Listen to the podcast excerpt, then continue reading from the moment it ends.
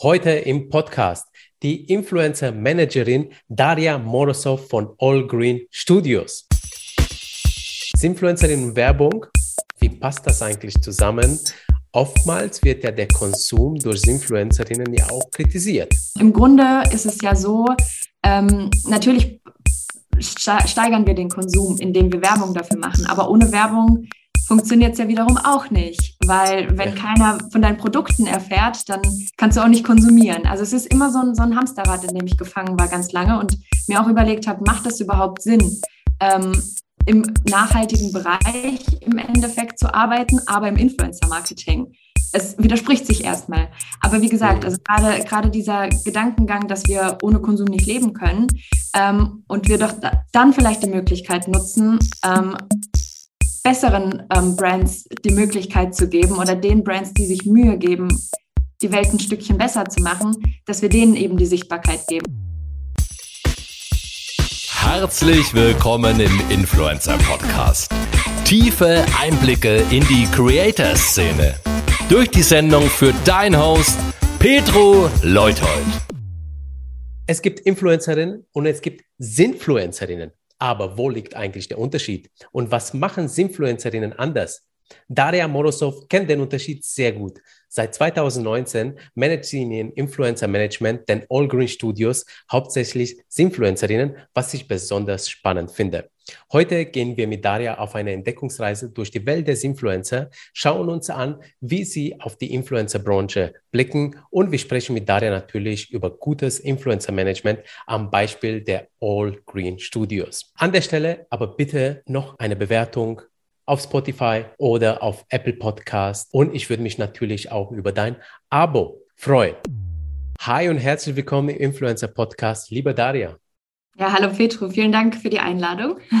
Sehr, sehr gerne. Es hat mich riesig gefreut, dich äh, hier im äh, Podcast einzuladen, dass du zugesagt hast, weil ich das Thema Simfluencer nämlich sehr, sehr spannend finde, denn Simfluencer nehmen, wie ich finde, eine besondere Stellung ein in diese Influencer-Branche, weil sie ein bisschen anders auf die Branche, glaube ich, blicken. Aber das darfst du ja uns äh, dann gleich verraten. Äh, bevor wir anfangen, stell dich bitte auch nochmal selbst mit eigenen Worten kurz vor und auch dein Management. Ja, genau. Vielen Dank. Ähm, ja, ich bin Daria, wie du gerade schon anmoderiert hast. Ähm, ich komme oder wohne in Karlsruhe, ähm, komme ursprünglich aus der Pfalz und ähm, genau, habe 2020 das ähm, All Green Management damals noch gegründet. Ähm, genau, welches jetzt mittlerweile aber All Green Studios heißt. Ähm, ich glaube, da kommen wir später auch eh noch mal drauf zu sprechen. Genau. Genau. Und äh, betreue in meinem, ähm, ja, in meiner kleinen Social Media Agentur ähm, eben Influencer, ähm, helfe denen bei allen möglichen Tätigkeiten, die bei Kooperationen anfallen und ja.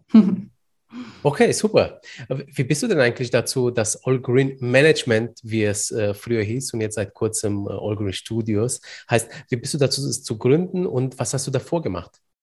Genau, also das, ähm, die Idee kam eigentlich daher, dass ich ähm, zuvor schon in einem Startup äh, als Co-Founderin eben aktiv war. Ähm, und damals haben wir eben, waren wir dabei, eine Plattform zu bauen für ähm, den Verleih und ähm, das Leihen von Kleidung. Also wir hatten quasi die Idee, ah. Mode nachhaltiger zu machen, vor allem ähm, Anlassmode. Also wenn man beispielsweise auf eine Hochzeit eingeladen war, dass man sich gegenseitig dann als, sag ich mal, wie so eine ja, Plattform für, für Freundinnen, die dann sich gegenseitig Kleidung ausleihen können. Und ich war dann damals ähm, da verantwortlich für Social Media Marketing, beziehungsweise halt Marketing allgemein, aber dadurch, dass man ja grundsätzlich bei Startups mit wenig Budget irgendwie dann sagt, gut, dann macht man eigentlich eher im Bereich Social Media Marketing, weil das ja schon, sag ich mal, das günstigste ist, wenn man da selber Content kreieren kann und dadurch dann eben Follower sammelt auf Instagram.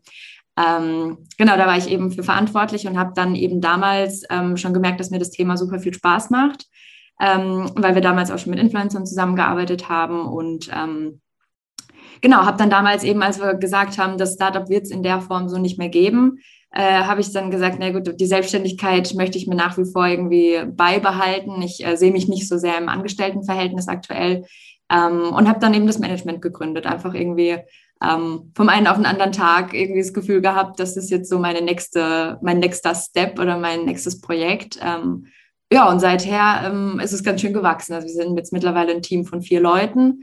Ähm, wow. Und genau, befinden uns im Wachstum und äh, haben auch jetzt mittlerweile ziemlich viele, ich glaube, jetzt stand jetzt 13 ähm, Influencer, die wir betreuen. Ähm, wow. Genau, also es ist, hat sich was getan auf jeden Fall in der Zeit. Und das sind alles Influencerinnen, die ihr betreut? Das sind alles Influencerinnen, genau. Okay, ja. Und äh, ähm, ich, deine Mitarbeiterinnen sind wahrscheinlich Artist Managements oder äh, für die Ganz genau. Also ja. ähm, Influencer, Marketing, ähm, Managerinnen sozusagen, genau. Okay, alles klar, spannend. Und hast du dich vielleicht auch schon mal selber als Creatorin ausprobiert? Ja, tatsächlich. Also da kommt auch so ein bisschen Echt? die Leidenschaft her. Okay. Ähm, es, ist, also es ist schon ein Ticken länger her. Das war damals noch im Studium oder Anfang des Studiums. Ähm, ich würde sagen so 2015, 16 sowas. Ähm, yeah. Und es hat mir mega Spaß gemacht, weil ich dann natürlich Fotos gemacht habe und das Feld war damals halt noch total unprofessionell. Das heißt, man wusste so gar nicht, was kann man machen, wofür kriegt man Geld. Ähm, und oder man wusste so gar nicht, dass man überhaupt damit Geld verdienen kann. Das war damals so für mein Umfeld auch so, okay, krass, ja. wie du hast ein Foto gepostet und bekommst Geld dafür. Ähm, genau, aber es, es, ist halt damals dann so gewesen, ähm, mir hat es Spaß gemacht, dieses vor der Kamera stehen. Ich fand das schon auf jeden Fall sehr, sehr spannend und auch ähm, so dieses Ganze, weil ich habe ja auch ähm, Kommunikationswissenschaften studiert, beziehungsweise ähm, Wissenschaftskommunikation, da habe ich den Master okay. drin gemacht. Ähm, und es hatte auch damals schon so mit dem Studium zu tun. Das heißt, es war eigentlich dann ganz spannend für mich, damals so eine kleine Praxisprobe sozusagen von meiner Arbeit auch zu haben, weil man natürlich dann auch Feedposts geschrieben hat oder ähm, ja, dann, dann, Fotos gemacht hat. Und das war auch teilweise mal irgendwie ähm, so ein bisschen Teil meines Studiums. Ähm, und es hat ah. super Spaß gemacht, weil ich habe halt damals dann gemerkt, ähm, ich möchte möcht schon eher ähm, ich, ich sehe mich in einem anderen Bereich. Ich wollte selber nicht äh, dauerhaft als Influencerin tätig sein. Okay, okay, ja, spannend. Äh, und du hast ja zwischenzeitlich dein Management von All Green Management in All Green Studios umbenannt. Wie kam ja. das? Was waren da die Hintergründe? Genau, also gestartet haben wir ja eigentlich, ähm, oder habe ich damals als wirklich Management, also meine Idee war damals schon, ich ähm, betreue einfach Influencer und denen helfen wir dann dabei, ähm, Kooperationen zu verhandeln, neue Kooperationspartner zu finden. Ähm, und das Ganze hat sich jetzt aber einfach gewandelt, dadurch, dass man natürlich auch mehrere Standbeine haben möchte, ähm, dass ich gesagt habe, wir machen das Ganze, wir rollen das Ganze von hinten auf und machen das Ganze jetzt ein bisschen größer und sind jetzt auch tatsächlich eine Social Media Agentur im klassischen Sinne. Das heißt, ähm, okay. irgendwie so dass man so einen Full Service auch so ein bisschen hat, dass man auch auf der einen Seite natürlich das Management hat, da die Influencer, aber auf der anderen Seite auch ähm, Kunden betreut. Ähm, und was wir jetzt aktuell anbieten, ähm, ist eben, dass wir für ähm, Kunden aus dem Bereich Food ähm, das Social Media Management übernehmen. Das heißt, wir sind sozusagen Fotograf als auch ähm, Redakteur eigentlich in einem und betreuen da Kanäle. Genau. Okay, okay, ja, super spannend. Also das beobachte ich tatsächlich äh, immer wieder, dass Influencer Management den Weg hin zur ähm, ja, zur, zur, zur äh, Influencer Marketing Agentur oder zur, zur Produktionsagentur, Werbeagentur werden oder andersrum, die, die Agenturen, die Influencer Marketing machen oder irgendwie mal Werbung gemacht haben, Werbeagentur, werden dann auf einmal zu Managements. Beobachtest du das auch? Das ist ganz häufig so, ja. Ich glaube, das ist halt einfach wirklich, weil man das Risiko so ein bisschen minimieren möchte ähm, und sich, wie du auch schon sagst, halt einfach ähm, in verschiedenen Bereichen einfach mal ähm, auch einen Namen machen will. Und ich glaube, es ist auch wirklich sehr, sehr wichtig, auch aus unternehmerischer, äh, unternehmerischer Sicht, ähm, dass man da einfach ja, so, so viele ähm, Sparten wie möglich auch ähm, bei sich integriert, dass einfach das Risiko geringer ist, was, wenn mal eine Plattform ausfällt und dann plötzlich ähm, die Creator da auf einmal ähm, kein Geld mehr generieren können. Das ist ja auch für die Creator yeah. super wichtig, dass sie ähm, irgendwie crossmedial arbeiten oder ähm, verschiedene Plattformen bespielen. Genauso wichtig ist es dann eben auch für uns zu ja, gucken, absolut. dass wir mehrere Standbeine haben. Ja, ja, absolut, absolut. Ich habe mich immer gefragt, ob die Werbeagentur, die zum Management finden, genauso gutes Management anbieten können als die Managements, die als Management angefangen haben. Aber an sich, äh, warum denn eigentlich nicht? Äh, aber meinst du, wenn man als Management anfängt, schaut man da ganz anders auf die Influencer selber, auf die Betreuung der Influencer drauf? Ich glaube schon, weil nämlich das, was ich ganz häufig ähm, erlebe, ist, ähm, dass Kunden auf uns zukommen und noch gar nicht den den Kontakt mit Influencern, die wissen gar nicht diese Arbeit zu schätzen und die wissen auch ähm, manchmal nicht, was da tatsächlich für ein Aufwand dahinter steckt, weil wir auch hin und wieder mal Kunden haben, die uns mit ähm, utopischen, im negativen Sinne Preisen entgegenkommen, ähm, die wir so nicht umsetzen können. Also wo ja. auch wirklich kein, kein Qualitätscontent ähm, rumkommen kann. Ich glaube, deshalb sind wir halt schon eher, sage ich mal, in der Position zu sagen, wir können auch Kunden beraten dahingehend oder wir können sagen, hey, liebe Kunden, passt auf, das und das ähm, macht ein Influencer eigentlich, ne? weil es ist ja ist ja auch so ein teilweise manchmal verpönter Job von vielen. Ähm, ja. Wenn man sagt, man ist Influencer, ähm, dann heißt es bei vielen, naja gut, die machen ja eh nichts. Ähm, und das ist ja nicht so. Das ist ja nicht so, dass die ja, den ganzen Tag nichts anderes zu tun haben, äh, äh, außer irgendwie zu reisen oder ähm, ne, es sind ja auch Leute, die quasi arbeiten, wie andere auch. Absolut, genau. nur halt anders, ja. Nur anders. Und Genau, genau, ja. Und da sind wir schon beim Thema Influencer und da würde ich gerne mit dir ein bisschen tiefer reingehen, um das mal zu verstehen. Und äh, meine erste Frage ist fast schon ein bisschen philosophisch. Äh, also, du hast ja dein Management auf Influencer spezialisiert und wenn man auf das Wort jetzt Influencerinnen drauf schaut, da muss ich an zwei Sachen denken. Einmal sind wir sinnlich, sprich emotional und zweitens sind wir sinnvoll. Äh, was sind eigentlich Influencerinnen und wie unterscheiden sie sich von allen anderen Influencerinnen äh, aus deinem Blickwinkel? Ja, also es ist, ich glaube, der Begriff, der ist irgendwie schon so ein, zwei Jahre, glaube ich, im Netz unterwegs, dieser Begriff Sinfluencer. Mhm. Und du sagst eigentlich schon ganz richtig, dass es vor allem um den Sinn dahinter geht. Und was ich beobachtet habe oder warum ich auch gesagt habe, ich möchte ganz gerne ein eigenes Management gründen, ist, dass ich sehr viele Influencer gesehen habe oder man bestimmt da jetzt auch einige im Kopf hat, bei denen man sagt, okay, wow, warum schauen sich das Leute an? Also da, da passiert so viel, ähm, ja, schlechter Content. Ich will es jetzt gar nicht irgendwie abwertend sagen, aber es, es gibt einfach viele Accounts, bei denen man draufschaut und sagt, man könnte so viel besser machen. Und das ist halt, sage ich mal, genau dieser Aspekt, ähm, den ich bei, mal, bei dem Portfolio unserer ganzen Influencer so ganz stark sehe. Es geht um Themen, die ähm, die aufklären sollen. Es geht um Themen, die irgendwie inspirieren sollen. Es geht tatsächlich darum, Qualitäts, ich sag mal, Journalismus zu bieten, ohne das, äh, den Begriff jetzt Journalismus zu, zu sehr ähm, ins Detail zu gehen, ob es tatsächlich Journalismus ist, was sie da machen ja. oder nicht. Ähm, aber es geht wirklich so ein bisschen darum, ähm, einen Content zu liefern, der vielleicht einen Mehrwert hat. Und ja. ähm, das, das finde ich halt so, so ein bisschen ähm, schwierig bei, bei vielen Influencern. Deshalb ist halt quasi unsere Influencer bieten ähm, Themen zu Aktivismus, zu, sage ich mal, ähm, zu, zu Frauenrechten beispielsweise oder ähm, erzählen auch mal was über ja, Klimawandel. Also einfach alles so Themen, die so ein bisschen zum Nachdenken bewegen sollen und jetzt auch irgendwie vielleicht kein 0815-Content sind und nicht nur diese Fashion-Inspo-Videos, ähm, sondern auch ein bisschen tiefgreifender. Das, ja, ja, ja. Also es ist ja tatsächlich so, dass, dass Influencer öfters in der Kritik stehen. Also wie du schon gesagt hast, mhm. ähm, oftmals beobachte ich, dass äh, die Leute sagen, das sind gefaked einfach, äh, die, die Beiträge, die sind nicht authentisch. Äh, Influencerinnen würden fürs Geld äh, Produkte ähm, äh, vermarkten an äh, Preisen, von denen sie selbst nicht halten.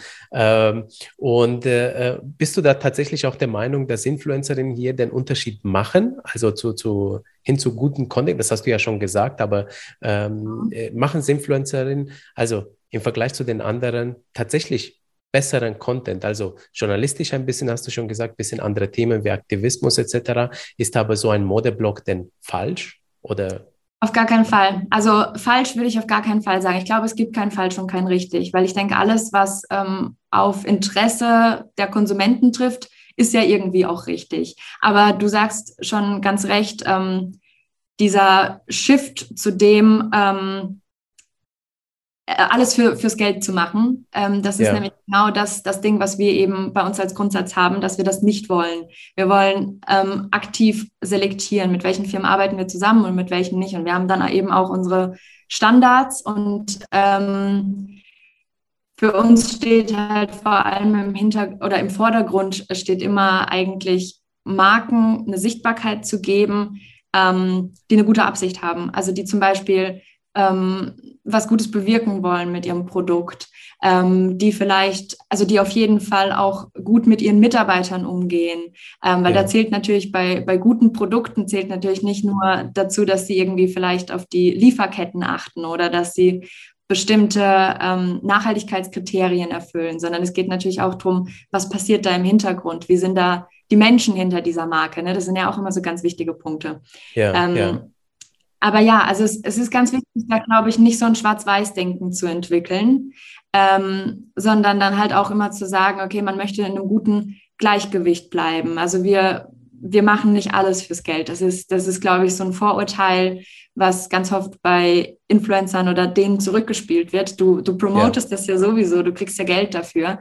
Aber ja. das ist nämlich ähm, uns, sage ich mal, auch mit den Influencern eben genauso wichtig, dass tatsächlich nur Produkte gezeigt werden, die man auch der besten Freundin empfehlen würde. Und ich glaube, man merkt das als Follower, wenn man was empfohlen bekommt, wo derjenige eigentlich nicht dahinter steht.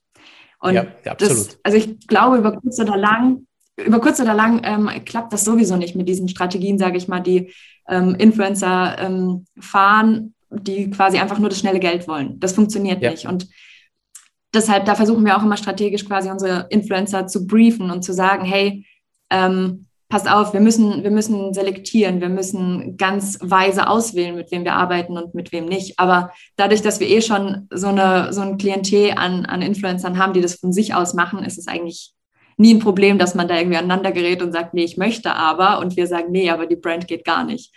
Ja, ja, ja. Aber hm, wie ist denn das, wenn du jetzt sagst, also, äh, weil das schreibst du auch auf deiner Seite, wie verbindest Influencer mit naturverbundenen Brands? Also ja. verkleinerst du dann nicht äh, dein, dein äh, ich sag mal, deine potenziellen Leads, deine potenziellen Firmenkunden so stark ein, dass, dass dir das da, dein Geschäft eher schwer macht, weil du hast ja auch 13 Influencerinnen, hast du ja gesagt, die du ja mit Aufträgen versorgen musst. Ähm, ist, ist das eine Herausforderung oder klappt das ganz gut?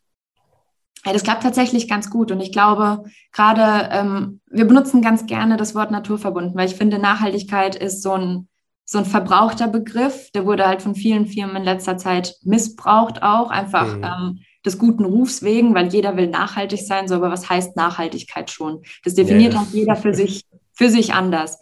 Ähm, und ich hatte ja auch vorhin schon mal ähm, angesprochen, mir ist ganz, ganz wichtig, es gibt kein Schwarz-Weiß-Denken bei uns. Es gibt nicht ähm, die perfekt nachhaltigste Firma, mit der arbeiten wir nur zusammen. Und wenn eine Firma aber gerade auf dem, auf dem oder eine Brand auf dem Weg dahin ist, ähm, Prozesse zu optimieren, damit weniger CO2 ausgestoßen wird, ähm, Lieferketten zu überprüfen, so dann, dann arbeiten wir trotzdem mit dieser Brand zusammen. Also da ist es für mich ganz, ganz wichtig zu sagen, ähm, es ist auch unrealistisch, dass ein Account ähm, oder ein Influencer nur Marken zeigt, die perfekt sind. So, das gibt es nicht. Es gibt kaum ja. Brands, die alles richtig machen können. Und das wird ja auch nicht vom Influencer, sage ich mal, erwartet, dass er in seinem Privatleben alles perfekt macht. Und das, da versuchen wir halt immer so eine gute Balance zu finden. Ähm, aber was du sagst mit, ähm, dass es schwierig ist, dann an Aufträge ranzukommen, ist tatsächlich nicht so, nicht der Fall, weil viele Firmen sind gerade in einem Umdenken.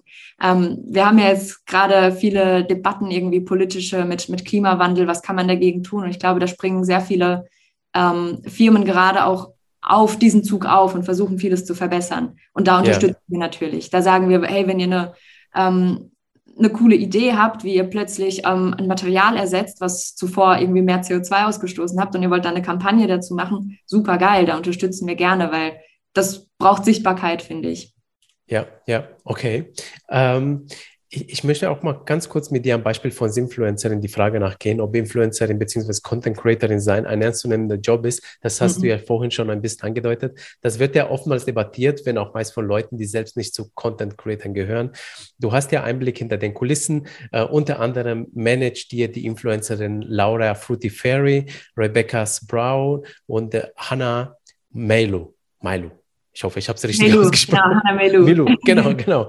Also, und wenn ich mir ihre Profile durchgehe, dann sehe ich halt eine Mischung aus Idylle, zum Beispiel Bilder am Strand oder sonstig, sonstiger Natur, Leben in anderen Ländern und gleichzeitig ein Leben äh, in Reinen mit sich selbst. Äh, ich sehe aber auch Aktivismus, was du ja vorhin schon an, angesprochen hast, äh, beispielsweise zu Themen wie Sexismus stoppen.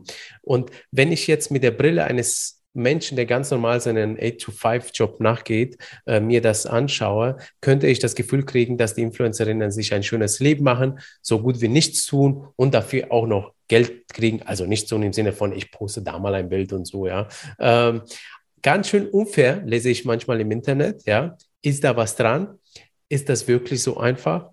Influencerin, Creator sein? Oder steckt dahinter noch mehr, als man denkt? Und wenn ja, was ist das denn? Ja, also berechtigte Frage, weil ich glaube, natürlich zeigt man dieses Bild auf Instagram oder man zeigt ja relativ viele, äh, relativ wenig Ausschnitte aus dem realen Leben. Ähm, und ich glaube, das ist auch der Grund, warum dieses ganze Mysterium um Influencer überhaupt funktioniert, weil man als Konsument guckt sich das an und denkt sich, wow, die hatten einfaches Leben, aber es sind im Endeffekt nur fünf Minuten des Alltags, die sie da geteilt hat, im Endeffekt, wenn man das mal alles zusammenzählt, diese 15 Sekunden Snippet-Stories. Mhm. Ähm, was häufig nicht gesehen wird, da steckt ein ganz normaler Job dahinter. Da steckt ähm, ein Job eines Fotografen, eines Redakteurs, der die ähm, Posts schreibt, eines Editors, eines Art Directors ähm, und, und das macht alles der Influencer. Also das ist im Endeffekt ein Job von vier, fünf Personen, ähm, oder verschiedenen Tätigkeiten, die der Influencer eben übernehmen muss. Und ähm, natürlich können wir als Management auch erst an dem Punkt unterstützen, wenn derjenige quasi mit seinen Aufgaben im Alltag schon so ausgelastet ist, dass dann einfach auch gar keine Zeit mehr bleibt, sich um Kooperationen zu kümmern. So und das mhm. deshalb, also ich, ich kann es verstehen, warum das vielleicht von außen so aussieht, als ähm, hätten die das ähm, entspannteste Leben überhaupt, aber es ist nicht so. Also es ist, es ist mit sehr viel ähm, Aufwand verbunden, auch erst dahin zu kommen. Das sehen halt auch, glaube ich, ganz, ganz viele nicht, dass natürlich dann meistens ein oder zwei Jahre ähm, im Voraus die Influencer ähm, umsonst arbeiten mussten, bis sie an den mhm. Punkt gekommen sind, dass sie überhaupt Geld für Kooperationen nehmen können. Deshalb, da muss ich immer ähm, unsere Influencer in Schutz nehmen und muss immer sagen, nein, also es ist, es ist tatsächlich nicht so, dass denen Geld zufliegt und äh, die ähm, ja, sich entspannen können im Alltag und zurücklehnen. Das ist leider nicht so. Absolut. Also ich, ich sehe es ja auch, ja. ja. Und äh, schon alleine selber mal, wenn ich mal was posten möchte, dann denke ich mir, ach, jetzt gerade keine Zeit, keine Lust oder was, was und, und äh, die Influencer machen das halt wirklich jeden Tag, ja. ja. Und das, das ist schon wirklich äh, ein ernstzunehmender Job. Aber schön, dass du es ja auch nochmal bestätigst, also äh, für die Leute, die sich das jetzt noch nicht so bewusst sind. Ähm, Influencerin und Werbung, wie passt das eigentlich zusammen? Oftmals wird ja der Konsum durch Influencerinnen ja auch kritisiert. Mhm. Also auch sehr berechtigter Punkt. Ähm, und ich habe mir da auch tatsächlich sehr, sehr lange Gedanken dazu gemacht, bevor ich damit mit allem überhaupt gestartet habe. Okay. Ähm, für mich ist es eben so, wir leben in einer in der Gesellschaft, da geht es nicht ohne Konsum. Also wir können, hm. wir können nicht nicht konsumieren. Ähm, sei es jetzt, ich, ich brauche einen Laptop zum Arbeiten, ich brauche ähm, äh, ein Handy zum Arbeiten, ähm, so ich, ich brauche was zu essen am, am Morgen, ich brauche was zum Essen am, am Mittag, am Abend. So, das ist, hat alles mit Konsum zu tun. Mhm. Und im Grunde ist es ja so, ähm, natürlich steigern wir den Konsum, indem wir Werbung dafür machen. Aber ohne Werbung funktioniert es ja wiederum auch nicht, weil wenn ja. keiner von deinen Produkten erfährt, dann kannst du auch nicht konsumieren. Also es ist immer so ein, so ein Hamsterrad, in dem ich gefangen war ganz lange und mir auch überlegt habe, macht das überhaupt Sinn, ähm, im nachhaltigen Bereich im Endeffekt zu arbeiten, aber im Influencer-Marketing? Es widerspricht sich erstmal. Aber wie gesagt, also gerade, gerade dieser Gedankengang, dass wir ohne Konsum nicht leben können ähm, und wir doch da, dann vielleicht die Möglichkeit nutzen, ähm, besseren ähm, Brands die Möglichkeit zu geben oder den Brands, die sich Mühe geben, die Welt ein Stückchen besser zu machen, dass wir denen eben die Sichtbarkeit geben und versuchen, ähm, vielleicht auch die ganzen Social-Media-Plattformen eher zu einem Ort zu machen, an dem man diese Trash-Brands vielleicht auch eher verdrängt. Und ähm, da sehe ich mich tatsächlich so ein bisschen angesiedelt. Also meine große Vision ist es quasi, vor allem natürlich Influencer aufzuklären, was sind ihre Rechte, was sind ihre, ähm, wofür dürfen sie einstehen, was, also und mit strategisch weiterzuhelfen, aber natürlich auch ähm, sehe ich mich so ein bisschen in der Aufgabe, Instagram, TikTok, YouTube, was auch immer zu einem Ort zu machen, an dem Trash-Brands, wir kennen sie, glaube ich, alle, ich brauche da, glaube ich, keine, ja, ja. keine Namen jetzt nennen, aber damit das einfach keinen Platz mehr hat, weil ähm, ja, also es gibt schönere, schöne, schönere Werbeplatzierungen oder schönere Produkte, die man da auf jeden Fall ähm, als Kunden haben kann. genau. Ja, ja, ab, absolut. Also ähm, ich kann super gut äh, nachempfinden, äh, die Gedanken, die du gemacht hast. Äh, ich arbeite auch seit im Prinzip mein ganzes Leben lang schon in der Werbung. Ähm, und äh, ich habe äh, irgendwann auch mal so eine berufliche Krise gehabt, also mhm. so, so Sinnkrise, wo ich mich mehr wegen der Werbung, weil ich so viel Werbung mache für andere, äh, mir gedacht habe, ich bin auf der dunklen Seite der Macht. Mhm. Ja, so, so Darth Vader-mäßig, ja, so, weil ich werbe. Aber wie du schon sagst, wenn die Trash-Brands oder ich sag mal Brands, die jetzt vielleicht jetzt keine so ja, gute Produkte, vielleicht mit, mit ihrer Mitarbeiter gut umgehen oder Ressourcen, ähm, ähm, ich sag mal, ähm, na, nicht nachhaltig dann tatsächlich mit ihren Ressourcen umgehen.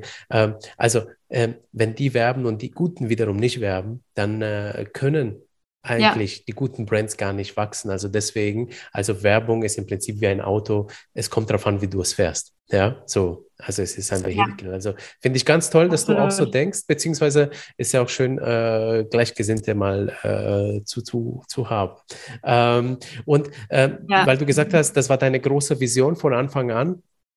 Ähm, ähm äh, also das heißt, du wolltest dich von Anfang an auf Influencerinnen spezialisiert spezialisieren, damit du eben Ganz diesen genau. Unterschied machst mit ja. deinem Management, mit deinen Leistungen, damit genau. bessere Brands beworben werden. Ganz genau. Also es ist halt tatsächlich, ich habe da auch einen persönlichen Hintergrund sozusagen, ähm, weil ich nämlich während meines Masterstudiums so ein Begleitstudium in nachhaltiger Entwicklung gemacht habe und da wurde mir das Ganze erst überhaupt bewusst, ähm, ja, was es überhaupt heißt, ähm, sage ich mal, mit solchen Firmen zusammenzuarbeiten. Und ähm, da fiel mir auch die Thematik erst auf Instagram beispielsweise auf, wo ich dann quasi auch dachte, okay, nein, wenn, wenn ich mich in dem Bereich weiterhin sehe, ähm, im Influencer-Marketing, im, im Social-Media-Marketing, dann auf jeden Fall auf diese Art und Weise und nicht, ähm, dass ich dann quasi meine Seele verkaufen muss dafür, dass ich irgendwie meine Miete bezahlen kann.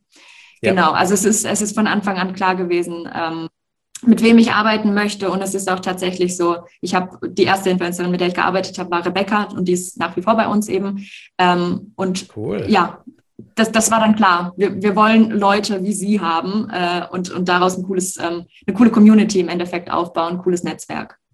Ja, lass uns ja mal über äh, All Green Studios noch ein bisschen tiefer quatschen ähm, und äh, über gutes Influencer-Management. Was macht denn gutes Influencer-Management für dich aus? Mhm. Also mir ist es wichtig, dass wir quasi alle organisatorischen Dinge dem Influencer abnehmen, damit der Influencer so viel Zeit wie möglich hat, ähm, seinen Content zu kreieren, seinen Account weiter wachsen zu lassen, seine Community zu versorgen und immer wieder für die Community da zu sein. Community Management ist irgendwie das A und O, glaube ich. Ansonsten läuft es und funktioniert es nicht. Ähm, und im Endeffekt sehe ich unsere Arbeit als gut getan oder gut erledigt, wenn der Influencer ähm, ja so, so, so wenig Aufwand wie möglich hatte bei dem, was eigentlich ihm ja Geld einbringt. Ähm, und wir im Endeffekt, sag ich mal, für den Influencer so gut wie möglich vom Kunden eingestanden sind, unsere, unsere Vorstellungen durchgebracht haben, ähm, der Influencer am Schluss fair vergütet wird. Das ist auch sehr, sehr wichtig, weil da in der Branche auf jeden Fall ähm, viele Brands unterwegs sind, die, sage ich mal, noch nicht so viel Ahnung haben davon, wie Influencer-Marketing richtig funktioniert, was es yeah. kostet. Ähm, genau, also ich glaube, gutes Influencer-Markt oder Influencer-Management ist, wenn der, der Influencer so, so wenig Sorgen wie möglich hat und wir quasi dem Kunden ein bestmögliches Erlebnis geboten haben, eine, eine bestmögliche, ja, bestmöglichen Service, ähm, um beide Parteien am Ende dann ähm, zufrieden sind mit der Kooperation und der Kunde dann auch wiederkommt. Okay, ja. Ähm, weil du vorhin gesagt hast, Bezahlung und Influencer, ist der TKP, Tausender Kontaktpreis, äh, bei Influencerinnen eigentlich höher als bei, ich sag mal, allen anderen Influencerinnen? Nee, tatsächlich nicht. Also es ist natürlich, es steckt ja der gleiche Aufwand dahinter, sage ich mal, ja. ähm, den Content vorzubereiten. Ähm, von dem her, der TKP wird da ähnlich sein. Ich kenne jetzt natürlich die Preise von Nicht-Influencerinnen ähm, jetzt nicht so gut wie die von unserem, ja. äh, von unseren ja. Influencerinnen, aber da wird sich da, da gibt es also keinen Unterschied, gehe ich von aus. Ist, ist ähnlich, ja. ja. Ähm, ab wann macht es denn für einen Content Creator Sinn, sich mit einem Influencer Management äh, zusammenzutun? Äh, und vielleicht auch äh, noch dazu gefragt, ab wann macht es für dich als Management Sinn, jemand aufzunehmen? Hm. Also wir haben da auch tatsächlich ein bisschen rumprobiert, weil natürlich ähm, ein Preis für jemanden, der 20.000 Follower hat, ähm, auch mal ähnlich sein kann wie für jemanden, ähm, der 50.000 Follower hat, weil es dann natürlich darauf ankommt, wie aktiv ist deine Community. Und im Endeffekt will der Kunde ja sehen, wie viel kann ich über die Person, über, über den Account verkaufen. Ähm, dementsprechend ist es nicht so ganz einfach beantwortbar. Also man muss da schon immer individuell dann gucken, kommt man da zusammen oder kommt man nicht zusammen. Aber natürlich, man muss immer im Kopf behalten, wir sind auch ein Unternehmen, was ähm, quasi den Stundensatz irgendwie reinbringen muss, den wir investieren. Mhm. Ähm, von dem her würde ich da so ungefähr den Richtwert so sagen wir 45.000 Follower ähm, und dann kann man in der Regel auch schon mal drüber sprechen, ob dann Management jetzt ähm, gerade sinnvoll ist. Aber kommt natürlich auch drauf an. Es kann sein, dass jemand 100.000 Follower hat, aber nur eine Kooperation im Monat umsetzt. Dann ja. ist es natürlich so, dann macht ein Management keinen Sinn. Mhm. Und, und äh, 45.000, du meinst jetzt Instagram jetzt speziell? Genau, auf Instagram ja. 45.000. Und, und, bei TikTok und äh, YouTube, hast du da vielleicht irgendwelche so Zahlen? Ähm, da kommt es tatsächlich, also wir starten eigentlich immer mit Instagram. Also wenn wir nehmen mhm. Influencer mhm. bei uns auf, die auf Instagram aktiv sind, weil das einfach unsere Plattform ist, auf der wir die meiste Erfahrung haben mittlerweile. Und mhm. dann machen wir es in der Regel so, wenn die Influencer kommen und haben bereits YouTube und TikTok, dann betreuen wir das mit. Ähm, ich würde sagen, wenn du YouTuber bist und ähm, deine 20.000 Abonnenten hast, dann kannst du schon gut Geld verdienen mit YouTube. Auf TikTok, ähm, ja, auf TikTok fangen wir auch ab 30.000 Followern ungefähr an, weil erst da sich das auch so richtig rentiert. Okay, okay. Ähm, was kann man sich als Influencer mit der Unterstützung eines Managements aufbauen und jetzt insbesondere mit All Green Studios? Mhm. Ähm, das ist tatsächlich immer so ein, so ein Punkt, den man natürlich ähm, auch nennen muss, ähm, was, was ist der Vorteil eines Managements überhaupt, ne? weil ähm, im Endeffekt fragt sich der Influencer auch immer, warum soll ich das Ganze jetzt abgeben, was für einen Vorteil habe ich dadurch. Ja. Ähm, und was ich immer ganz spannend finde oder was ich bei unseren Influencern sehe, sie haben dann plötzlich mehr Zeit. Und mehr Zeit bedeutet natürlich auch, dass man plötzlich neue Projekte anstoßen kann. Ähm, wozu wir aktuell immer raten, ist dann ähm, eben weitere Kanäle aufzubauen, weil ähm, natürlich Instagram existiert und wird wahrscheinlich auch noch eine Weile lang ja, funktionieren. Die Kunden werden da weiterhin vermutlich Werbeplatzierungen kaufen, aber langfristig gedacht ist das natürlich schwierig. Ähm, dementsprechend ist natürlich, wenn wir uns plötzlich, wenn wir Aufgabenteilung machen und wir kümmern uns um bestimmte Aufgaben, die die Influencer vorher gemacht haben, können die sich beispielsweise neue Geschäftsfelder aufbauen. Die können ein eigenes Produkt entwickeln oder ähm, promoten oder können sich mit anderen Firmen zusammentun, die die Produkte für sie ähm, erstellen. Aber vor allem ist es natürlich gut mit einem Management oder mit uns zusammenzuarbeiten, weil man dann einfach Zeit hat, sein Content ordentlich zu planen, ähm, den, den Kopf frei hat, auch für kreative Arbeiten und nicht ähm, am Laptop sitzt und äh, Kundenanfragen bearbeitet. Ja, ja. Und welche Leistungen bietest du deinen Künstlerinnen an? Ähm, es ist im Grunde einfach der Kundenkontakt, der komplett über uns läuft, ähm, sprich von der Anfrage bis zur, bis zum, zur Vertragsunterzeichnung. Ja, im Grunde ist es wirklich die Koordination, ähm, quasi wann, wann posten wir, was, welche Content Pieces posten wir, ähm, ja, wie, wie setzt man das am besten um? Das heißt, erste Ideen kommen auch meistens von uns, beziehungsweise wer, es wird so ein, so ein grobes Konzept mit dem Influencer immer besprochen. Ähm, ja, man updatet sich, also der, der tägliche Kontakt eigentlich mit dem Influencer ist auch immer da. Ähm, ja, und natürlich die Beratung des Kunden sozusagen. Was, was macht gerade aktuell am meisten Sinn? Dann versorgen wir natürlich auch irgendwie mit aktuellen Trends, ähm, über die wir uns auch informieren. Ähm, genau, also so ein Rundumpaket.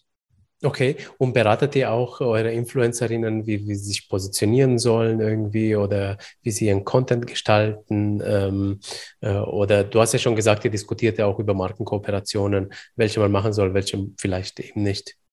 Ja, auf jeden Fall. Also gerade die thematische Einordnung, die ist ja automatisch gegeben meistens, wenn wir starten mit einem Influencer. Das heißt, wenn jemand jetzt ähm, in einem Bereich ist, mit dem wir nichts anfangen können, dann kommt die Zusammenarbeit meistens mit dem Influencer ja auch gar nicht zustande. So, das heißt, wenn ein Influencer ja. zu uns kommt, passt es thematisch schon mal grundsätzlich. Aber natürlich sagen wir dann, also wir schauen uns den Content jeden Tag an und geben dann natürlich auch unser Feedback, wenn wir sehen, hey, das könnte gerade irgendwie falsch angekommen sein bei der Community oder hey, ähm, pass auf, dass du dich nicht zu sehr in die Richtung entwickelst, weil dann haben wir vielleicht hinten raus ein Problem.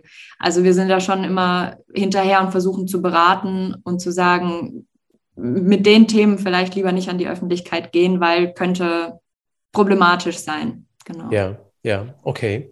Äh, wie kommst du eigentlich mit den äh, Influencern äh, zusammen? Wie akquirierst du äh, sie? Gehst du auf sie zu oder kommen sie auf dich zu und fragen nach Management? Mhm. Also es ist tatsächlich schon eine Weile lang so, dass es eigentlich Mund-zu-Mund-Propaganda ist. Das heißt, ähm, jemand erzählt, dass er ganz gute Erfahrungen mit uns gemacht hat ähm, und genau, dann, ich meine, Influencer tauschen sich auch aus, also da braucht man sich nichts vormachen. Ähm, ja, ja. Sind ja im gleichen Bereich irgendwie tätig und dann tauscht man sich natürlich mit Erfahrungen aus. Ähm, dementsprechend ist es eigentlich so, wir kriegen relativ, ähm, ja, von den, von den meisten, die wir jetzt aktuell im Management haben, die sind tatsächlich auf uns zugekommen. Ab und zu ist natürlich so, wenn wir jemanden sehen und sagen, hey, passen eigentlich echt richtig gut zu uns, dann versuchen wir auch in Kontakt zu treten. Genau. Okay, okay. Ähm, und nach welchen äh, ähm, Voraussetzungen nehmt ihr sie in eurem Management auf? Also du hast schon gesagt, also für, also für Instagram ab 45.000 Follower ungefähr. Ähm, nach welchen Kriterien noch? Ähm, uns ist ganz, ganz wichtig, dass es zwischenmenschlich passt, weil es ist tatsächlich so, man ist ja wie quasi wie kann ich es jetzt richtig in Worte packen? Also man hat, man hat täglich Kontakt. Man muss, man muss den Influencer richtig einschätzen können. Man muss ständig in Austausch sein und man hat wirklich, wirklich tagtäglich eigentlich miteinander zu tun. Ähm, wir telefonieren auch sehr, sehr viel. Wir, wir schreiben sehr viel über WhatsApp. Wir, ähm, ja, eigentlich gibt der Influencer uns ja sein komplettes Vertrauen oder sein komplettes Geschäft in, in, in unsere Hände. Dementsprechend ja. ist halt sehr, sehr wichtig, dass es ähm, zwischenmenschlich passt. Wenn wir merken, okay, das, das funktioniert so gar nicht. Ähm, und das merkt man meistens ja auch schon bei dem, bei dem ersten Kontakt, bei dem ersten Call, den man dann hat. Ähm, dann ist es tatsächlich so ein, so ein Kriterium, wo man sagt, ich glaube, wir kommen hier dann irgendwann an den Punkt, dass wir da beide keinen Spaß mehr dran haben werden. Okay, okay. Ähm, was ist eigentlich leichter zu akquirieren? Influencerin oder Unternehmen? Also für dich als Management? Für uns als Management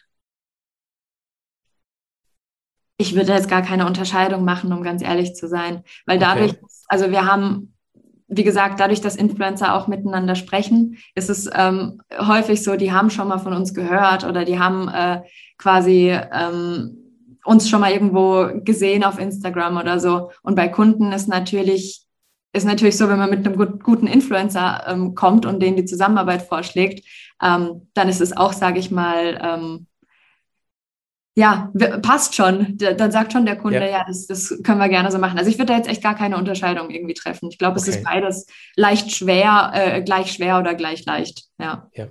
Nimmst du eigentlich auch Influencerinnen, die keine Influencerinnen in dein Management auf, wenn sie jetzt auf dich zukommen würden?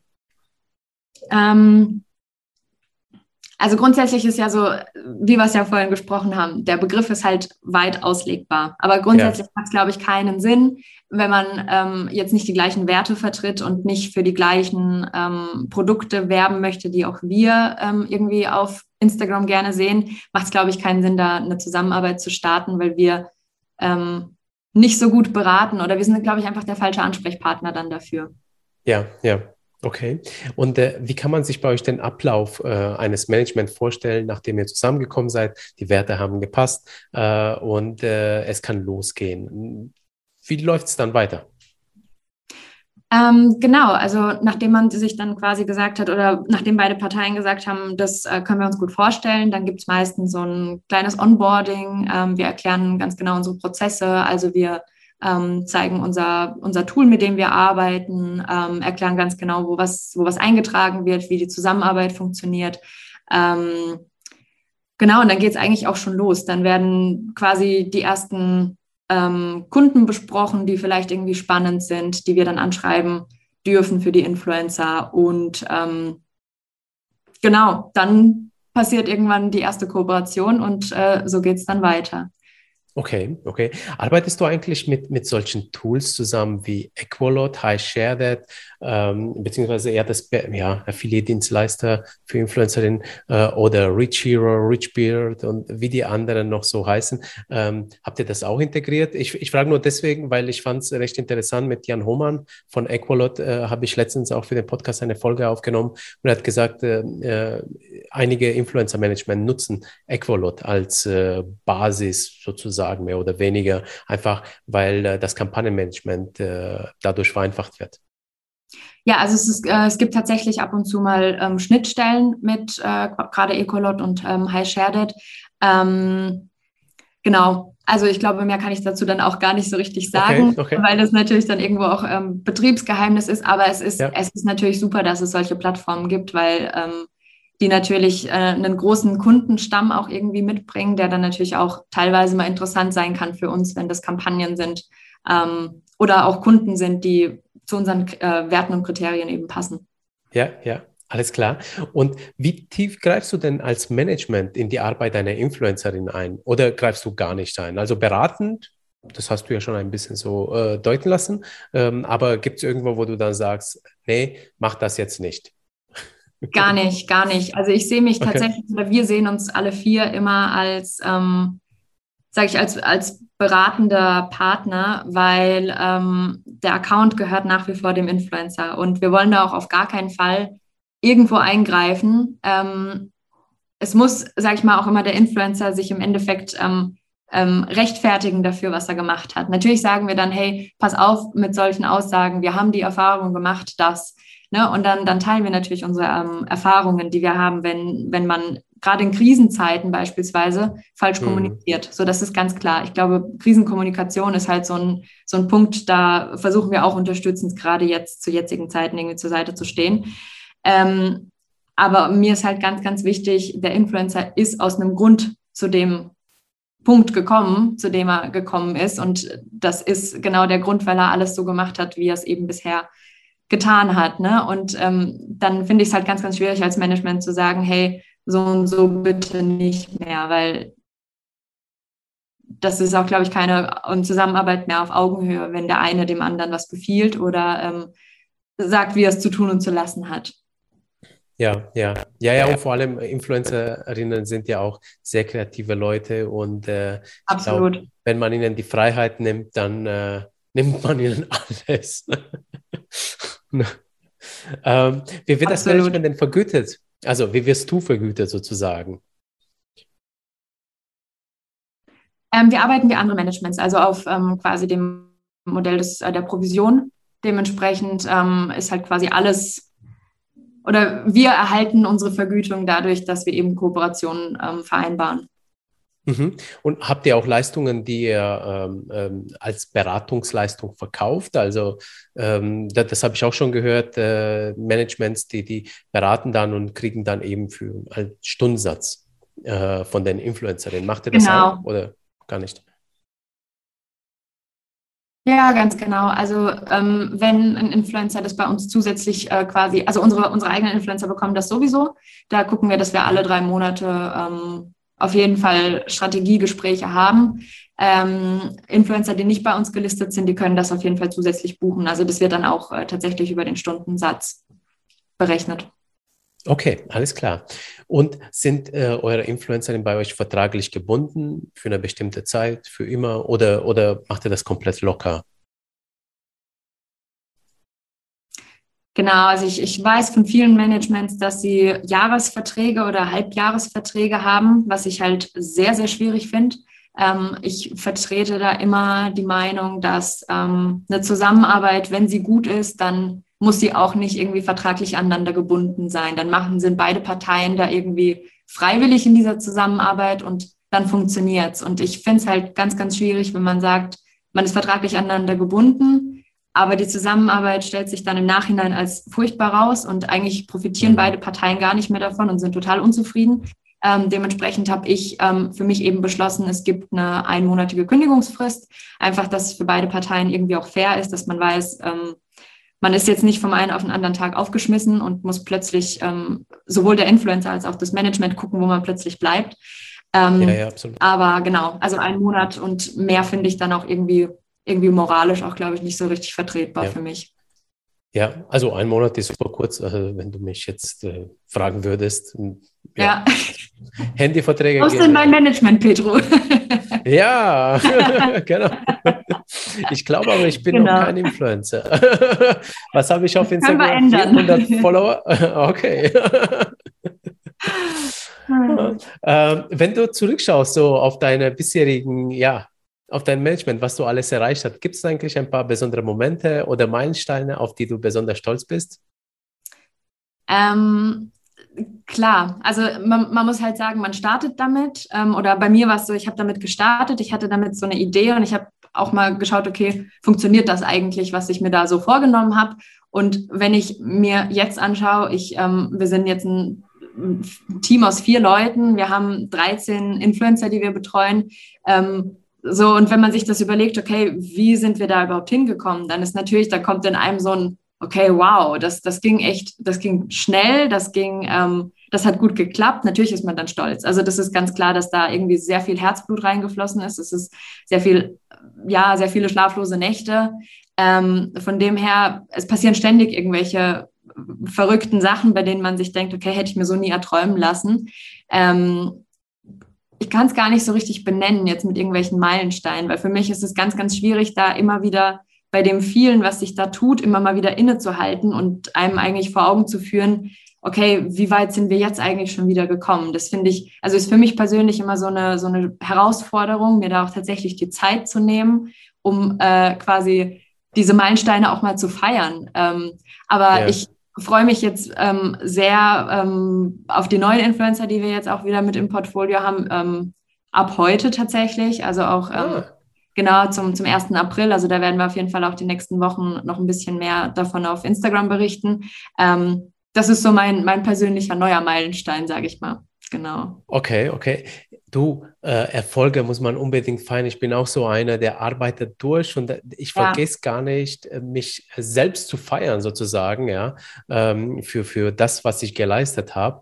Ähm, aber ähm, ich finde, das machen die Amis super gut. Die feiern ja, ja wirklich jeden Furz, ja. Okay, jeden Furz muss man nicht feiern, aber, aber so wenigstens, weißt du, so, so, so die etwas größeren Meilensteine. Es müssen Absolut. gar nicht die ganz großen sein, ja, ähm, weil, weil äh, das, das gibt uns auch wieder Kraft und äh, da gibt es eine gute Party, da gibt es mal eine gute Torte, da gibt es eine gute Pizza. Äh, ach, äh, das Leben ja, muss man genießen ja. und was man erreicht hat, auf jeden Fall. Also, ja, ähm, gebe ich dir voll recht. Ja. ähm, vielen lieben Dank für die tollen Einblicke in dein Management. Ähm, ich würde jetzt noch gerne über die Influencer-Branche mit dir ein bisschen quatschen und ähm, würde mit der Frage stellen, was sind denn heute die Herausforderungen der Managements? der Influencer-Managements? Mhm. Also ich glaube, dadurch, dass die Branche immer weiter professionalisiert wird, ähm, ist es natürlich toll, dass es, dass es jetzt ähm, in den letzten Jahren, dass da Managements aus dem Boden geschossen sind und da jetzt versuchen, ähm, um Influencer zu buhlen. Das ist nämlich dann nämlich auch so ein bisschen die erste ähm, Herausforderung, mit der man natürlich zu kämpfen hat, dass es sehr, sehr viele Managements gibt. Ähm, und man natürlich irgendwie überzeugen muss. Das heißt, äh, warum sind wir denn jetzt so viel besser als, als ein anderes Management? Ähm, mhm. eine, eine, zweite Herausforderung, die sehe ich sozusagen ähm, gerade an dem Punkt, dass es noch sehr viele Influencer gibt, die das eben noch nicht so ganz professionell betreiben, sondern die dann früher irgendwie mal da reingerutscht sind und eigentlich Privatpersonen sind, ähm, die gar nicht so richtig um den Wert wissen, den ihr Account hat ähm, oder den ihre Arbeit hat, was natürlich ähm, so ein bisschen schwierig dann für uns ist, ähm, weil genau diese Influencer sozusagen den Markt eigentlich kaputt machen, in dem Sinne, dass sehr mhm. viele Kunden an sehr günstige Reichweite kommen. Ähm, und da gibt es da gibt's ein paar Brands, so, mit denen man immer wieder zu tun hat und sich immer wieder fragt, wie kann das eigentlich sein, dass diese Brands damit so Erfolg haben, dass sie so viele ähm, ja, Influencer, die es ja eigentlich professionell mittlerweile betreiben, so günstig einkaufen können. Und das finde ja. ich halt nach wie vor immer noch so eine, so eine Riesenherausforderung für uns, bei der ich hoffe, dass sie sich in den nächsten Jahren auf jeden Fall nochmal ändert, weil ähm, ja, das auch so ein bisschen, glaube ich, so, ein, so, ein, so eine Aufgabe von uns ist, aufzuklären darüber, was man eigentlich, ähm, ja, wie man als Selbstständiger ja eigentlich kalkulieren muss, damit sich das Ganze überhaupt rechnet und dass die Influencer ja. sich unter Wert verkaufen. So, das ist, das ist mit so ein größter, ja, so, so eine große Sorge, die ich immer mal wieder habe und die ich halt merke, ähm, wenn ich vor Kunden argumentieren muss, warum unsere Preise jetzt höher sind als die von anderen Influencern.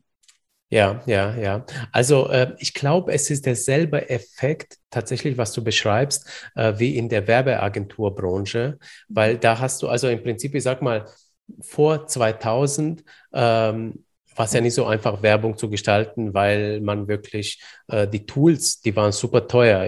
Ich würde sogar sagen, bis 2007 oder 2010 ging das. Äh, aber als die Creative Cloud dann online ging und die nur auf einmal äh, 50 Euro gekostet hat damals als Anfangspreis, ähm, da hat sich jeder Photoshop leisten können. Ja, davor hat man sich runtergezogen irgendwo auf irgendwelche Torrents-Seiten und äh, also was ich damit sagen will, damals war es in der Agenturbranche so, es war ein regulierter Markt und dann also reguliert, also mit mit hohen Markteintrittshürden, sagt man ja eher äh, im BWLerisch ähm, und dann später sind die Tools sozusagen da gewesen und jeder, der Photoshop bedient hat, konnte sich dann Werbeagentur nennen. Ja, und ja. ich glaube, und, und das hat natürlich die Preise krass runtergezogen. Dann kam Fiverr ähm, und die anderen Portale. Äh, und dann kannst du ja, ich sag mal, nicht in Deutschland einkaufen, sondern irgendwo halt, ähm, genau. und äh, wo die Preis, äh, realen Preise einfach sehr niedrig sind. Und dann stellst du dich dann schon die Frage, okay, ich kann ein Logo dafür 5 Euro in Auftrag geben. Ja. Warum soll ich hier 2000 Euro zahlen oder 10.000 Euro für ein Logo? Ja,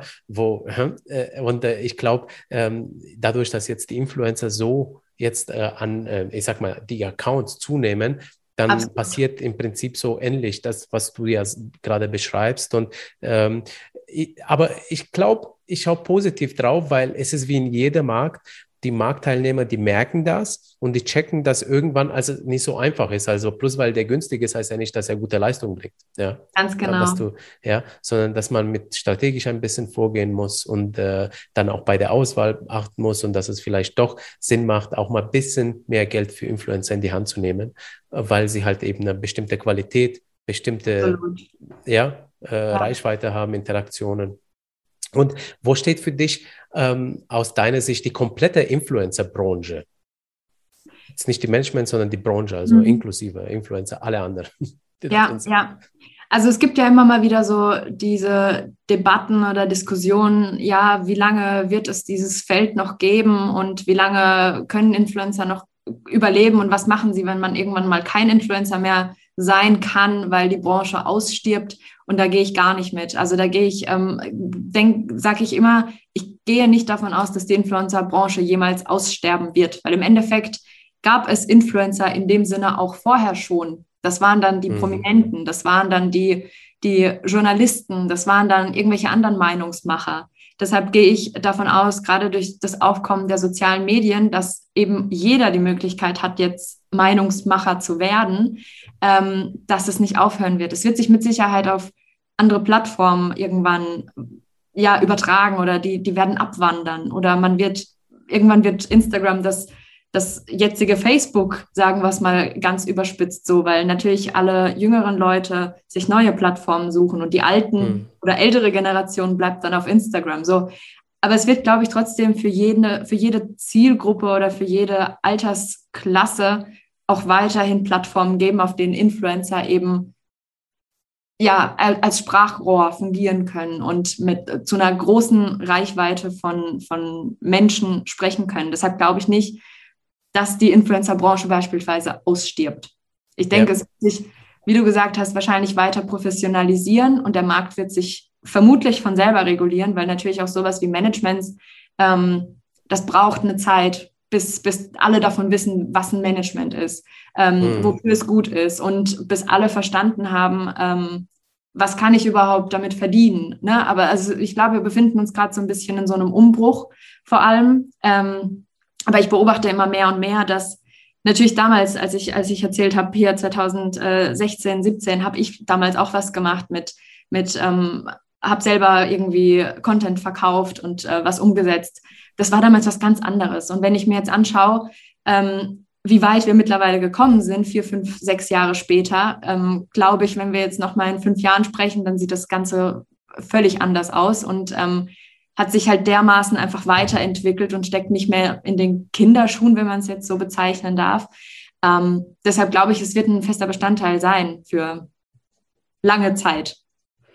Absolut. Also äh, sehe ich genauso wie du. Und ich sage, solange jemanden sein Handy oder Computer oder was auch immer rauszucken kann und Botschaften nach draußen bringen kann und zwar auf eine einfache Art und Weise, weil das ist ja der Gedanke vom Web 2.0 gewesen, also sprich der Moment, wo Facebook so online ging und da konntest du auf einmal, muss es keine Website-Kenntnisse mehr haben, davor waren ja schon die Blogger, aber die, die, die, da musstest du ja noch einen Blog aufsetzen etc., aber mit Facebook, ja. mit Instagram allen, da kannst du ja einfach irgendwas erzählen, sage ich jetzt mal, ja, so baust du Reichweite auf, das wird funktionieren und das, also solange es soziale Medien gibt, würde ich sagen, wird es schon immer und danach auch im anderen Sinne, also bin ich Metaverse, voll bei dir, ja? wo, wo, wohin es auch immer gehen wird. Ja, genau. Ja, weißt du was, ich frage mich schon, wann es die ersten äh, ähm, ähm äh, Metaverse-Influencer geben habe ich wird. tatsächlich auch drüber nachgedacht, gerade vor ein paar Tagen. Ich habe, äh, ich höre mal sehr gerne den Podcast von ähm, Baby Got Business, also ja, von, von Himbeersahnetorte, also von, von ja. Anke Schmitz.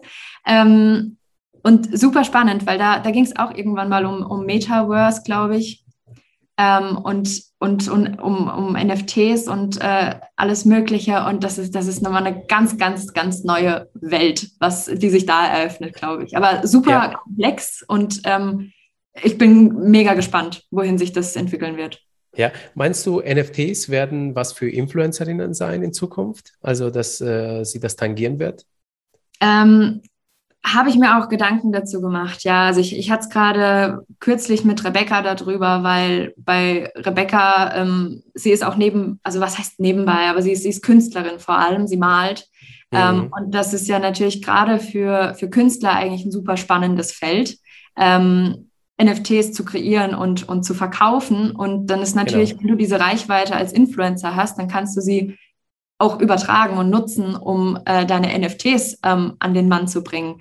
Ähm, also ich glaube, da werden sich nochmal super viele spannende Themen entwickeln in Zukunft, ähm, wie auch immer sie aussehen werden. Aber ich glaube, für Influencer wird es auf jeden Fall auch, da wird es viele Schnittstellen geben, ähm, wie man das quasi die Communities übertragen kann ähm, in diese anderen neuen Welten, die sich dadurch erschließen. Ja, ja, also ich glaube, gerade Influencerinnen haben äh, das Potenzial. Äh, tatsächlich arbeite ich äh, auch äh, an äh, sowas wie einen Online-Kurs oder einen Kurs für Influencerinnen im Hintergrund. Mhm. Das äh, soll dann rauskommen. Demnächst, ich wollte schon viel früher machen. Im Januar wollte ich es eigentlich schon im Dezember, aber irgendwie hat sich das jetzt alles mit Corona, ja. ähm, mit alles anderem, was auf der Welt passiert, äh, irgendwie verzögert nach hinten. Mhm. Ähm, also ich glaube, ich habe selber mal einen Test gemacht, was NFTs angeht und ich habe äh, im November letzten Jahres einfach mal, äh, mal NFTs gestaltet, online gesetzt, aber nur so quatscheshalber testweise, weißt du, einfach mal testen, so äh, quick ja. and dirty. Und ich habe gemerkt, also NFTs sind nichts anderes als Produkte, die du vermarkten musst, ja. Und ich finde, NFTs ist für Influencer ein super Geschäftsmodell. Warum? Weil sie die Reichweite haben. Absolut. Die Frage ist, wie sie sinnvoll NFTs verkaufen. Das ist die große Frage. Nicht einfach so des Geldes wegen, wie du schon sagst. Natürlich auch des Geldes wegen, aber was verkaufst du da für einen Mehrwert? Was, ja, also, und da gibt es schon, finde ich, Potenziale. Aber wie du schon sagst, also gerade mit Rebecca, Künstlerin, äh, passt eigentlich äh, super gut äh, zusammen. Absolut. Ähm, wie ist es eigentlich? Ich habe mich gefragt, wenn ich jetzt gerade auf Ukraine drauf schaue, und ich will gar nicht darauf eingehen, wie schrecklich das Ganze ist, was da passiert, sondern ich hätte gern gewusst, ob die Ukraine wirtschaftliche Folgen für Influencerinnen haben, die du jetzt vielleicht spürst. Ähm, gibt es da irgendwie äh, äh irgendwas? Hm, also es ist immer ganz, ganz schwer zu sagen, ähm, woher kommt ähm, irgendwie ein Auftragsloch, ne? weil es kann ganz, ganz viele ähm, ähm, Ursachen haben. Ähm, aber ich würde jetzt mit Blick beispielsweise auch auf das letzte Wirtschaftsjahr ähm, schon sagen, dass man es merkt. Ähm, die Folgen sind jetzt noch nicht drastisch, aber es ist natürlich so, dass man das Gefühl hat, okay, da tut sich was. Und auch vom Kunden, also kundenseitig ist es natürlich auch, dass der Kunde das auch weitergibt, dass er auch das Gefühl hat, da tut sich was. Also dementsprechend ist es Weltgeschehen. Ähm, wenn man jetzt denkt, das hat gar keinen Einfluss, das stimmt nicht. Also das ist natürlich bemerkbar auch bei uns. Ähm, Ob es jetzt ist, dass sie Lieferengpässe haben und deshalb dann beispielsweise gerade keine Werbung machen ähm, mhm. oder ob es andere Gründe hat, die wir gar nicht erfahren, das, das merkt man. Ja, okay. Ähm, gibt es eigentlich so andere Themenbereiche, die Influencer und Content Creator dieses Jahr im Blick haben müssen oder Trends, die du auf uns zukommen siehst? Mhm. Also ich, ähm, was ich ganz spannend finde, wo ich mich gerade so ein bisschen ähm, damit bin zu beschäftigen, sind diese exklusiven ähm, Zugänge zu bestimmten Themen, die man ähm, auf Instagram schalten kann. Also Instagram ist gerade dabei, so ein, so ein Tool oder so ein Tab zu ja. ähm, testen, wo du quasi wie ein Abonnement als Influencer ähm, deinen Followern zur genau. Verfügung stellen kannst, wo genau. sie dann Geld dafür zahlen monatlich und dann exklusiven Zugang haben zu bestimmten Inhalten, die Free-User ähm, eben gar nicht bekommen. Und das finde ich ein richtig spannendes Thema. Ähm, und ich glaube, also das, das löst halt den Influencer so ein bisschen von diesem Druck, immer auf Werbekunden ähm, oder von Werbekunden abhängig zu sein, weil dann plötzlich der Influencer wie so ein Online-Magazin sein kann beispielsweise. Der Influencer ja. erstellt Content und stellt den wirklich nur den Nutzern zur Verfügung, die auch dafür zahlen. Und das ist halt, finde ich, ein richtig, richtig spannendes Feld, ähm, womit man super arbeiten kann. Also egal in welchem Themenbereich. Ähm, die Follower hat man ja schon, die interessieren sich scheinbar dafür, wo, worüber man spricht. Ähm, also muss man das auch irgendwie sinnvoll nutzen, glaube ich. Und ähm, das kann auf jeden Fall was sein, wo, wo jeder mal so ein bisschen so ein Auge drauf werfen kann und sich mal überlegen kann, wie man das ähm, für sich nutzen kann. Ja. Ja, also äh, äh, äh, super spannend, weil du da sagst. Äh, ich habe tatsächlich auch im Januar einen Artikel drüber geschrieben, äh, unter influencer.de zu finden, der heißt Instagram Subscription, Test der neuen Abo-Funktion in ja. den USA gestartet. Und das sind auch Beispiele, äh, welche Influencerinnen das gerade testen, weil das ja, ich weiß nicht, ob das immer noch in der Testphase ist, aber ich glaube schon. Ich glaube ähm, schon. Und da, da, da, kannst du dir auch die, die im vorletzten Absatz in die verlinkt die, die Influencer, das sind so ja. amerikanische. Und ja. ich, ich finde es auch eine super Entwicklung und hätte schon viel früher kommen müssen. Und jetzt um nichts Falsches zu sagen, aber auch andere Plattformen ar ar arbeiten daran tatsächlich. Ich glaube, ja. TikTok sogar war da auch. Ge genau, genau, genau, ja. Ich, ich, muss das jetzt nochmal ganz kurz nachlesen, aber ja, TikTok ist es, ja, genau. Äh, müssen sie, glaube ich, auch, damit sie die Creator auf die Plattform halten, damit da ein Lohn entsteht, ja, Total. damit sie eben nicht nur aus Werbe äh, Kooperationen äh, verdienen. Absolut. Also ich glaube, da haben sie auf jeden Fall, ähm, ohne mich jetzt großartig mit der Plattform und mit der, mit der Logik dahinter beschäftigt zu haben, aber da haben sie sich bei OnlyFans auf jeden Fall ähm, was abgeguckt. Was abgeguckt. da, da, da, absolut, absolut. Definitiv, ja. weil das ist ja so immer so ganz, ganz arg ähm, im, ja auch im Gespräch gewesen, so wird OnlyFans, also wandern die Leute jetzt auf OnlyFans ab und ähm, nutzen einfach nur diese Funktion und erstellen dort weiterhin ihre Inhalte, die sie auch schon auf Instagram erstellen oder wie wird sich das entwickeln? Und dann ja. kam plötzlich dieses, okay, Instagram testet das jetzt auch und dann, ne, also Instagram folgt immer, das ist klar. Genau. Wir haben genau. ja das, das nötige Kleingeld dafür. Genau. Mhm. Welche Themen beschäftigen dich als Managerin und wo informierst du dich eigentlich? Ähm, also was ich total empfehlen kann, ist der Social Media Watch Blog. Den habe ich, ähm, das ist quasi auch so ein, so ein ähm, Newsletter eigentlich, ähm, auch im bezahlten Abonnement, aber der ist, der ist echt super. Also da habe ich bis jetzt noch echt äh, kein einziges Mal bereut, dass ich den abonniert habe. Und da gibt es auch wirklich okay. immer super zusammengefasst Qualitätsjournalismus, die, die neuesten, aktuellsten Themen. Ähm, sonst kann ich Social Media News, auch den Newsletter sehr ähm, empfehlen und wie vorhin halt auch schon gesagt, ähm, der Podcast von ähm, Himbeersahne-Torte, also von Ann-Kathrin ja. Mitz, Baby Cut Business. Genau. Ähm, auch absoluter, ähm, mein absoluter Lieblingspodcast, was ähm, Social Media Marketing Themen angeht, weil da natürlich immer extrem spannende Gesprächspartner auch da sind und die Themen immer top aktuell sind. Okay, super. Ähm, hattest du, bevor ich Kontakt zu dir aufgenommen hatte, eigentlich vom Influencer-Podcast gehört? Bisher nein. Magazin? Nein, ne? also es ist ja auch noch, wir, wir haben das tatsächlich hier innerhalb von unserer Agentur immer nur nebenbei gemacht und jetzt seit diesem Jahr ist mein Fokus sehr stark darauf, dass ich da mhm. jetzt tatsächlich äh, Reichweite aufbaue. Ähm, Und äh, deswegen kann ich das gut nachvollziehen. Ich hätte mich aber gefreut, wenn du ja gesagt hättest. ich habe es danach folgend angehört. ah, hast du? Okay. Und? Ja. Was für dich so interessant? Als, also ganz ehrlich, du kannst auch sagen, gut, absolut. Nö, ist ja, ja, ja, doch. doch. ja? Okay, super. ähm, was sind so deine nächsten Ziele eigentlich? Wie geht es weiter mit dir, mit dem Management? Ähm, also wir befinden uns gerade in der Wachstumsphase. Dementsprechend ähm, wird da auf jeden Fall die nächsten Monate nochmal mehr kommen, ähm, im Sinne, ob man jetzt irgendwie Partnerschaften nochmal intensiviert oder ähm, ob nochmal weitere Influencer dazukommen.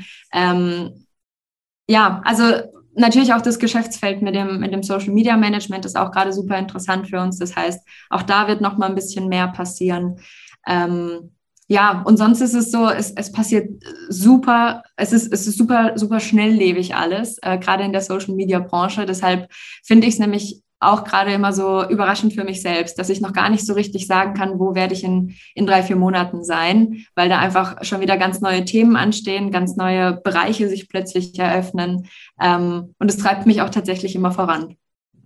Okay, okay, spannend. Ähm, und wenn jetzt das ein Aufruf wäre, dass man mit dir Kontakt aufnimmt, äh, über äh, welchen Kontakt zu welchen Personen, Influencerin oder was weiß ich, würdest du dich denn freuen? Also wir sagen ja immer, wir betreuen Abenteurer, Sinfluencerinnen und Weltenbummler. Das heißt, ähm, wenn du dich jetzt angesprochen fühlst ähm, und, und glaubst, dass du da super ähm, reinpasst, dann könnt ihr euch natürlich jederzeit bei uns melden und ähm, wir können dann mal gucken im Kontakt, äh, im, im Erstkontakt, ob das alles so passt und ob wir da irgendwie behilflich sein können. Und ähm, genau, das heißt gerne dann an daria at allgreenmanagement.de eine Mail schreiben, ganz kurz ähm, sagen, worum es auf dem eigenen Account geht und was so die eigene Motivation ist beim Account und dann melden wir uns auf jeden Fall sehr gerne. Okay, alles klar. Also das verlinken wir dann auch in den Show Notes. Ähm, und äh, zum Schluss ähm, geben wir immer die Möglichkeit unseren Gästen letzte Worte an unseren kleinen, feinen Influencer-Community auszurichten. Ja, also ich freue mich sehr, dass äh, ich im Podcast dabei sein durfte ähm, und würde mich halt, wie gesagt, auch auf jeden Fall freuen, wenn ihr uns äh, kontaktiert, wenn wir euch behilflich sein können und freuen uns auch immer ähm, grundsätzlich über Austausch mit, mit Gleichgesinnten. Also auch wenn da irgendwie Interesse besteht, sehr gerne mit uns in Kontakt treten. Wir sind da immer äh, offen dafür und äh, freuen uns immer. Super. Vielen lieben Dank, liebe Daria. Ich habe mich auch sehr gefreut. War eine super spannende Folge, tolle Einsichten. Vielen und, lieben Dank äh, dir auch. Ja, es war sehr, sehr cool. Cool, freut mich. Yeah, Hammer. Also, dir alles Gute. Ciao. Ich dir auch. Ciao, ciao.